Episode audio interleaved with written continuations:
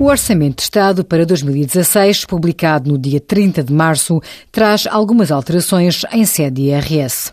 Uma delas foi o alargamento das obrigações declarativas às entidades que emitem e utilizam títulos de compensação extrasalarial, tais como vales de infância e vales de educação.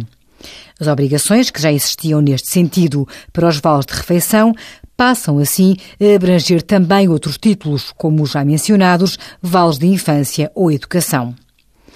As entidades que emitem os títulos de compensação extrasalarial passam a ter de elaborar fatura-recibo de todas as importâncias recebidas dos adquirentes pela prestação de serviços ou pelo valor facial dos títulos emitidos. Devem ainda possuir um registro atualizado em que conste, pelo menos, a identificação das entidades adquirentes, bem como dos respectivos documentos de alienação e do correspondente valor facial.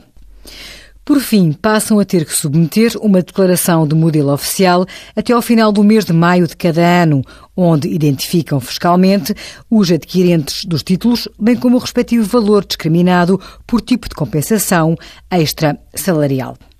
Envie as suas dúvidas para conselhofiscal.tsf.occ.pt.